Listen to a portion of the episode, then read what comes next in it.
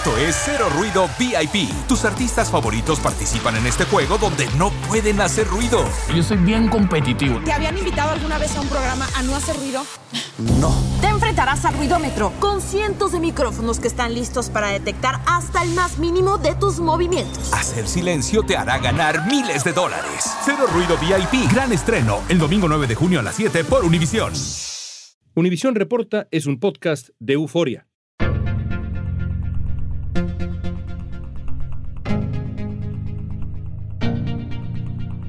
We will not fight a war against Russia in Ukraine. Direct confrontation between NATO and Russia is World War III.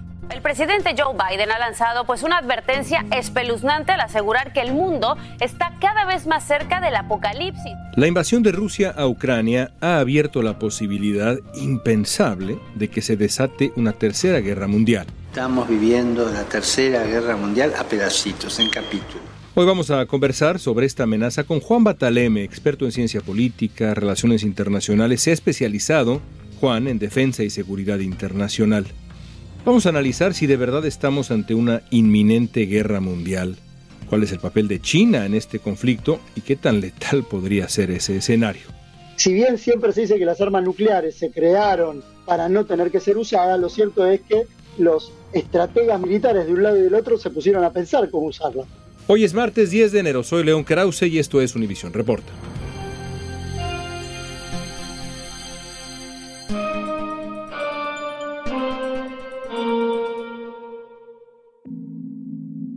Tú has eh, sugerido que hay una diferencia entre la idea de una tercera guerra mundial y una primera guerra global. Me parece muy interesante. ¿A qué te refieres?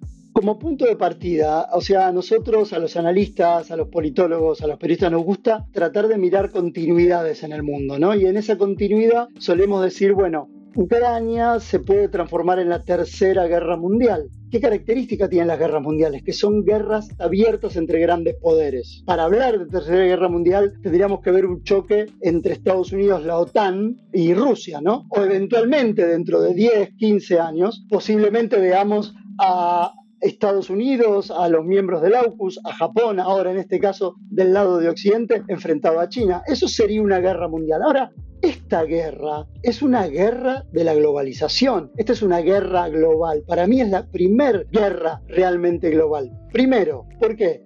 Porque tiene sanciones que buscaron perseguir a los rusos en todo el globo, en todos lados del planeta donde Rusia tuviera intereses económicos activos.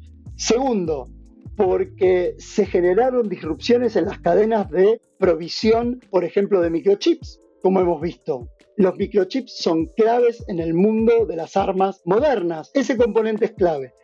Tercero, la provisión de armas. Rusia se proveyó de armas de Irán, de Corea del Norte, de armas y de municiones. Ucrania no puede pelear esta guerra si no la pelea con la provisión de armas occidentales.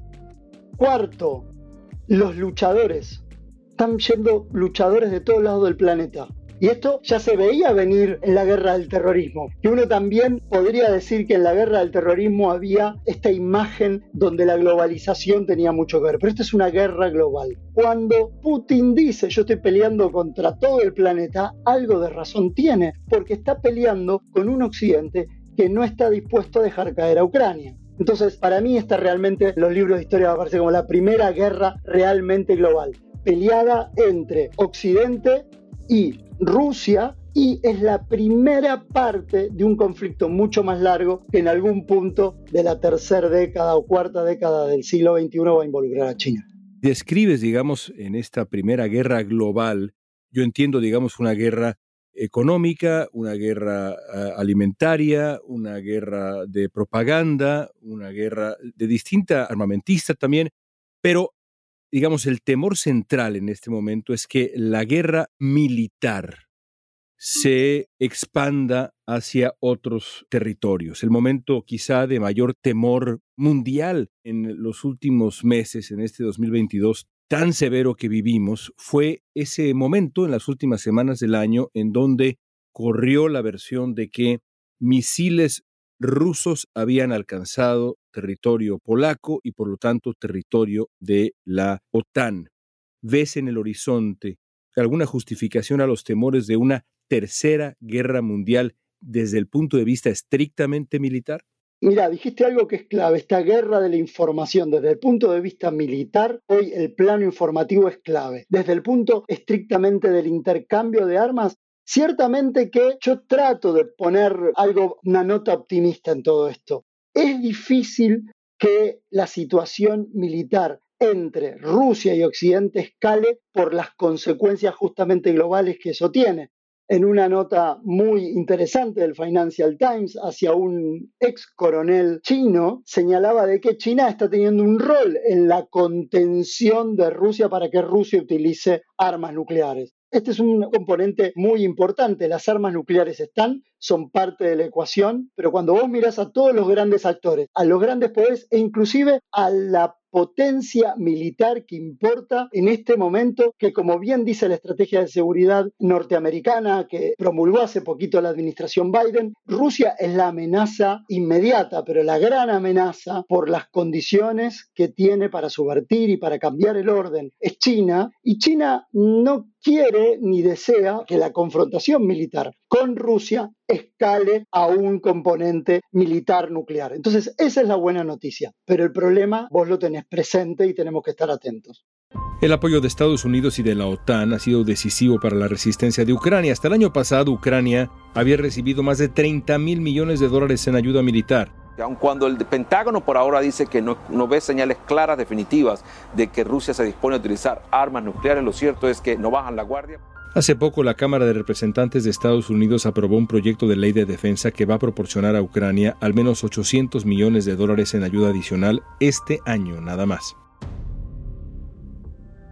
El otro lado de la buena noticia, supongo yo, es la suerte de contención de, de, Occidente. Habrá quien escuche esto y esté en desacuerdo conmigo y quizá con nosotros, pero a pesar de que Occidente ha nutrido de armas a la resistencia ucraniana y de qué manera se ha resistido, por ejemplo, al principio de la guerra a construir activamente una suerte de domo de defensa sobre Kiev, sobre Ucrania misma, es decir, no se ha involucrado con hombres más allá de las armas que ha enviado a Ucrania, no ha luchado directamente con Ucrania, que tampoco es parte de la OTAN. ¿Crees que eso nos ha mantenido lejos de una conflagración más amplia, esta suerte de contención de la OTAN? Es que esa es la palabra, esto es una contención la contención involucraba lo que nosotros llamamos sintonía fina. ¿Qué es la sintonía fina? Es entender cuál es la respuesta justa para que genere el efecto deseado. ¿Cuál era el efecto deseado? ¿Terminar en una guerra abierta con Rusia? La respuesta es no, nadie la quiere. Ni republicanos, ni demócratas, ni europeos, ni chinos, ni rusos. ¿Y los rusos? ¿Los rusos tampoco lo quieren? No quieren una guerra nuclear porque saben que las consecuencias primarias las van a sentir sobre su propio territorio. De una guerra nuclear propiamente dicho. Ahora, dicho esto, Occidente entendió muy bien qué tipo de respuesta tenía que darle, que en realidad ha sido una respuesta que viene en construcción desde por lo menos el 2016 y fue algo generado por la administración Obama. Fue darle una columna vertebral a Ucrania en el ciberespacio, enseñarle lo que hoy se conoce como combate distribuido. Vos pensás que hoy la administración Biden habla de la disuasión distribuida y de las responsabilidades distribuidas. En el plano militar eso se llama el combate distribuido. Unidades chicas, bien equipadas, con la tecnología adecuada para enfrentar la masa, la masa rusa, la masa de tanques soviéticos. Recordate que Ucrania se transformó en una especie de cementerio de tanques soviéticos, ¿no? De tanques rusos, perdón. Algunos de ellos soviéticos. Y de ahí el problema problema de Rusia también. Exactamente, ¿no? Entonces, en ese aspecto, esto ha sido clave. Uno puede decir, pero ¿por qué nos involucran más? Por los riesgos que supone para todo el mundo un mayor involucramiento. Pero la administración Biden le da misiles superficie-aire, le ha dado misiles antitanques, los ha entrenado y esto ha hecho que los rusos no lograran el objetivo.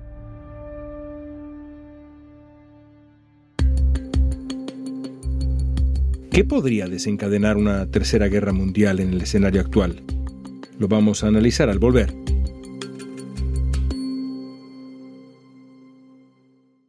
¿Qué ¿Qué tal amigos? Soy Sandarti y quiero invitarlos a mi nuevo gran show. El nuevo Game Show. Cash. El peso del dinero. A partir del domingo 9 de junio a las 8. Por Univisión. Estamos platicando con Juan Bataleme sobre una posible tercera guerra mundial.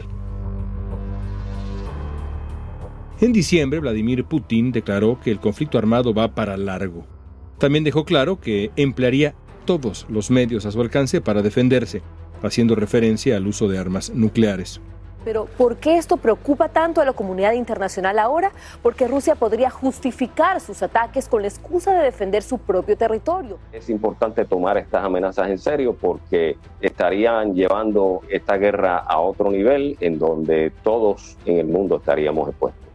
Mientras tanto, Joe Biden aseguró que los aliados entienden lo que está en juego y no buscan ir a una guerra con Rusia ni provocar una tercera guerra mundial, esto según CNN.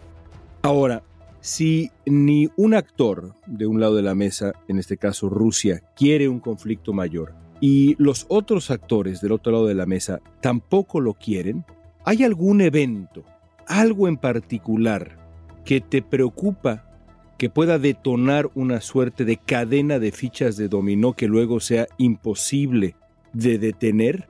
¿Qué te quita el sueño, Juan? Vamos a ponernos en modo pesimista. Miramos hacia el futuro. Una de las fichas que puede hacer caer el dominó es que haya un ataque contundente por parte de Ucrania con armamento occidental sobre territorio ruso que cause algún daño del cual Rusia se ve obligada a responder masivamente y que en esa respuesta masiva haya algún tipo de empleo de armas que sin llegar al umbral nuclear obligue a Occidente a tener que dar una respuesta también mucho más contundente. Este es un tema.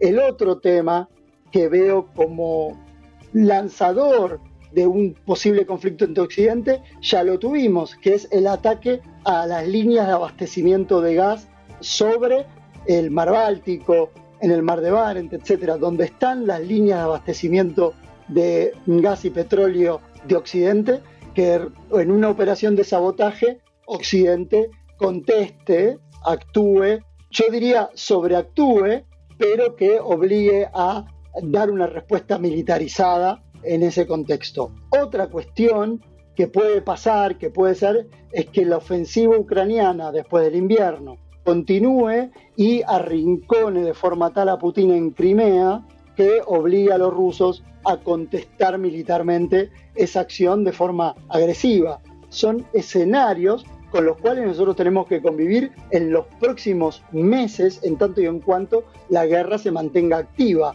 Por eso, como vos bien decís, tenemos que mirar bien y dormimos tranquilos, pero no tan tranquilos por las consecuencias globales que esto tendría. A nuclear war cannot be won and must never be fought. Según el presidente Biden, el presidente ruso Vladimir Putin no está jugando cuando dice que podría utilizar armas tácticas nucleares o biológicas en la guerra con Ucrania. Tomemos en la última parte de nuestra conversación en serio la posibilidad aterradora. Durante años, el concepto de destrucción mutua asegurada ha sido una suerte de seguro de vida mundial para evitar una guerra nuclear. ¿Qué es ese concepto MAD? Mutually Assured Destruction, destrucción mutua asegurada. ¿Por qué no nos explicas brevemente? Nos vamos para atrás en la Guerra Fría. En la Guerra Fría, en la administración Truman, cuando empieza la carrera nuclear propiamente dicho en términos de misiles y armas nucleares, la gran dinámica que existía entre la Unión Soviética y los Estados Unidos era establecer cuál iba a ser la estrategia de uso de las armas nucleares. Si bien siempre se dice que las armas nucleares se crearon para no tener que ser usadas, lo cierto es que los estrategas militares de un lado y del otro se pusieron a pensar cómo usarlas. Y en Estados Unidos surgió la idea de contrafuerza y contravalor. Usar el arma nuclear al principio contra grandes núcleos de fuerza militares pero más tarde, por la evolución de la Guerra Fría, se decidió utilizar el arma nuclear contra objetivos de valor político-económico, ¿no? ¿Cuál era la idea? La idea de que en caso de que alguien utilizara un arma nuclear por primera vez, la otra parte le iba a quedar un remanente activo para generar un daño tal que hiciera que la guerra nuclear no fuera capaz de ser ganada. O sea, estratégicamente la guerra nuclear perdía una relevancia, excepto para la lógica que vos bien señalabas de la contención. ¿Qué se hizo para asegurar la destrucción mutua asegurada, valga la redundancia? Desarrollar lo que se conoció como el Tratado de los Escudos Antimisiles. Ese tratado es de 1973, se firma entre la Unión Soviética y los Estados Unidos y tuvo vigencia hasta el año 2003. En el 2003, la administración Bush se retiró del tratado de ABM, lo dejó inefectivo y ahí empezaron a proliferar los escudos antimisiles. Del lado norteamericano vos tenés los misiles Patriot, que ya están por su versión tercera, tenés escudo antimisil montados en los destructores Berg, los rusos tienen los S-400, tienen todos sus sistemas de antimisiles, pero recordá también que además de eso, a principios del 2000, también se desarticuló uno de los grandes tratados que daban estabilidad estratégica, que era el Tratado de Armas Intermedias, por el cual los grandes poderes se comprometían a no desarrollar armas de alcance intermedia. Eso también está muerto ahora y eso hace que la suma de escudos antimisiles, la llegada del espacio ultraterrestre y la militarización del espacio ultraterrestre para efectivamente, por ejemplo, utilizarlo como espacio de bombardeo orbital, más el despliegue de antimisiles, más la nueva generación de misiles que están emergiendo en el mundo, nos ponen en esta situación tan complicada y que hacen que la destrucción mutua asegurada pareciera cosa del pasado. Pero bueno, ¿sabés qué es lo que está presente? La poca voluntad de la humanidad de aniquilarse a sí mismo, por lo menos por ahora. El canciller de Rusia lanzó una nueva amenaza al afirmar que el conflicto con Ucrania podría desencadenar la Tercera Guerra Mundial. La doctrina nuclear actual establece que Rusia no puede ser el primer país en usar armas nucleares en un conflicto, pero Vladimir Putin planteó la posibilidad de cambiar esta doctrina durante una cumbre que se celebró en Kirguistán en diciembre. Putin dijo que podrían adoptar un concepto estadounidense, así dijo, para llevar a cabo ataques militares preventivos y que Rusia tiene las armas necesarias para hacerlo. Pero ¿será capaz de llegar a esto? Algunos expertos dicen pues que Putin es capaz de todo. Ahora, hurguemos un poco en eso. ¿Cómo sería una tercera guerra mundial? Es decir, si de verdad estalla, el infierno, el peor escenario, si Rusia usa misiles nucleares, si de pronto ocurre ese escenario que es, ahora de nuevo, pero que era la pesadilla de la infancia de todos nosotros, los que nacimos en los 70, digamos, un poco antes incluso. ¿Estamos hablando en efecto de la destrucción asegurada del mundo en ese escenario apocalíptico? ¿Es apocalíptico? A es apocalíptico, B vos tenés la lógica de, escalada. Digamos, constantemente se corren ejercicios militares o simulaciones de computación simulando el tipo de ataque, ¿no? El mayor problema que hay no en las simulaciones en sí, sino en la configuración del escenario para vos, para mí, para los oyentes, es que una vez que alguien decide utilizar un arma nuclear, supongamos que Rusia utilizara un arma nuclear en Ucrania, en principio, eso no desataría a priori una respuesta nuclear por parte de Occidente. Ahora, el problema es que si las consecuencias de esa arma nuclear alcanzan a Occidente, Occidente podría verse con la mano libre, por así decirlo, para utilizar un arma nuclear sobre Rusia o sobre algún objetivo que Rusia, que pueden ser continental o extracontinental a Rusia. Ahora, si vos lo mirás a priori como nos los enseñaron los libros de estudio, como el libro de Arkin de allá de los años 80, o más recientemente el libro de Friedman de El futuro de la guerra, una guerra nuclear empezaría con esta lógica, ¿no? Con una serie de detonaciones, primero en Europa, podría ser, y a partir del tipo de respuesta que Europa dé, en realidad, que las armas que están estacionadas norteamericanas en Alemania, Gran Bretaña, los misiles que tengan los británicos, los franceses, golpeen en Rusia y ese escenario dispare la activación de lo que se conocen como los misiles intercontinentales balísticos. Y a partir de ahí, en 30, 40 minutos, estaríamos viendo el principio del fin de la humanidad. Un sonido desafortunadamente cada vez familiar entre los ucranianos. Estas son las sirenas antiaéreas que se escuchan en la ciudad de Leópolis, en Ucrania. Rusia ha anunciado que por primera vez ha usado misiles hipersónicos para atacar una planta subterránea. Lo interesante es que han aparecido misiles hipersónicos, por ejemplo, que son misiles semi-inteligentes, por así decirlo, que sin ser nucleares pueden generar un efecto estratégico y de daño tan aproximado y tan certero como las armas nucleares sin el componente nuclear. Pero para alguien que recibe ese ataque, por ejemplo, supongamos que Estados Unidos ataca con un misil hipersónico un objetivo en Rusia, los rusos tranquilamente podrían responder con un arma atómica. Por lo tanto, nosotros que somos contemporáneos crecimos fascinados con una película que se llamaba Juegos de Guerra. Y en esa película Juegos de Guerra, con un muy joven Matthew Broderick, la película termina diciendo, mirá, una guerra nuclear es una especie de tatetí, nadie gana.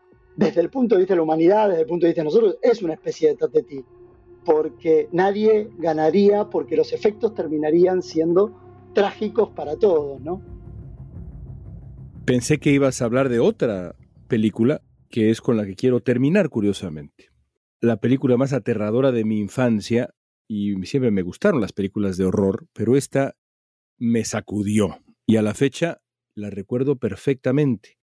Se llamaba El día después.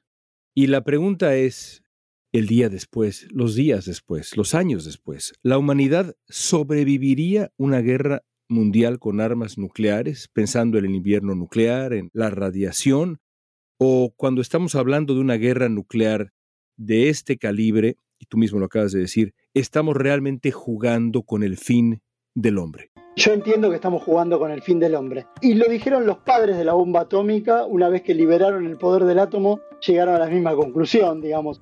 Ellos mismos se volvieron un poco sus propios críticos en relación a lo que ese avance tecnológico significaba para la humanidad. El día después es una gran película por dos grandes razones. Primero, por la conformación de un escenario, por este disparador, ¿no? Y fíjate que no es un disparador tan irreal, al fin y al cabo es una guerra entre la Unión Soviética y los Estados Unidos que empieza en el corazón de Europa como lo estamos viendo ahora.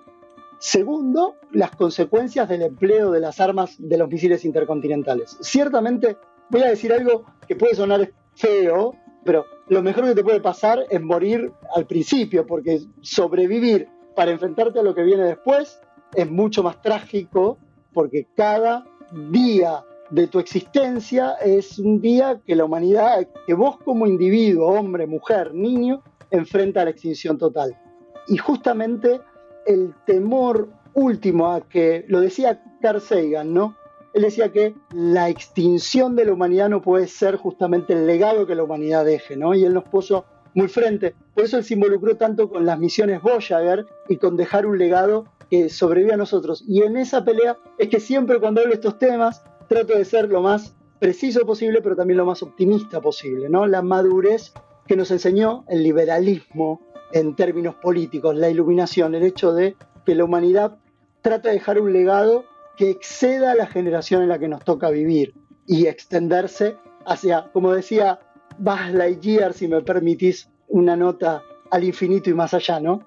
Pues que quede esa como la nota final de esta conversación y que la guerra nuclear quede en el eh, universo de la aterradora ficción. Juan, gracias por tu tiempo, como siempre, un privilegio conversar contigo hoy y las veces que lo hemos hecho en Univisión Reporta, que sean más en el año que comienza. Por favor, gracias a vos, siempre un placer y gracias por este espacio y ponerme en contacto con tus oyentes. Estados Unidos y Rusia tienen un acuerdo bilateral llamado New START que establece límites al uso de armas nucleares de alcance intercontinental. El tratado iba a caducar en 2021, pero el presidente Biden pidió a Putin que se extendiera para garantizar límites.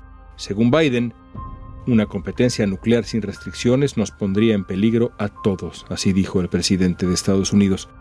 Aunque el New STAR estaría vigente hasta 2026, en agosto Rusia suspendió las inspecciones que Estados Unidos debía hacer en sus instalaciones militares que están establecidas en el tratado. Y así es como estamos hoy, hablando de la Tercera Guerra Mundial.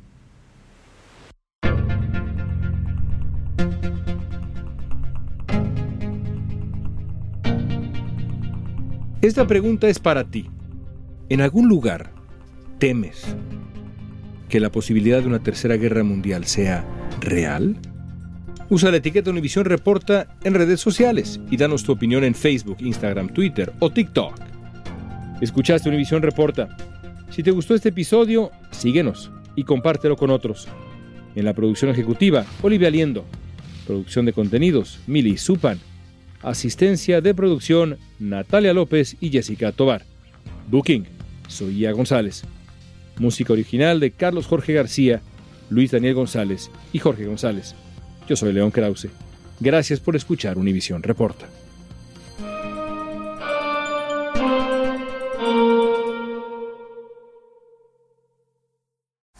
¿Qué tal amigos? Soy Sandarti y quiero invitarlos a mi nuevo gran show llamado Cash, el peso del dinero. Yo seré el conductor. Aquí están sus cuatro posibles respuestas, pero tendré como capitanes a Doña Lucha y Albertano. Ustedes van a tener que jugar debajo de esas cajas. Si responden bien, no corren ningún peligro. Pero si llegan a fallar, quedarían inevitablemente aplastados. El nuevo Game Show. Cash, el peso del dinero. A partir del domingo 9 de junio a las 8. Por Univisión.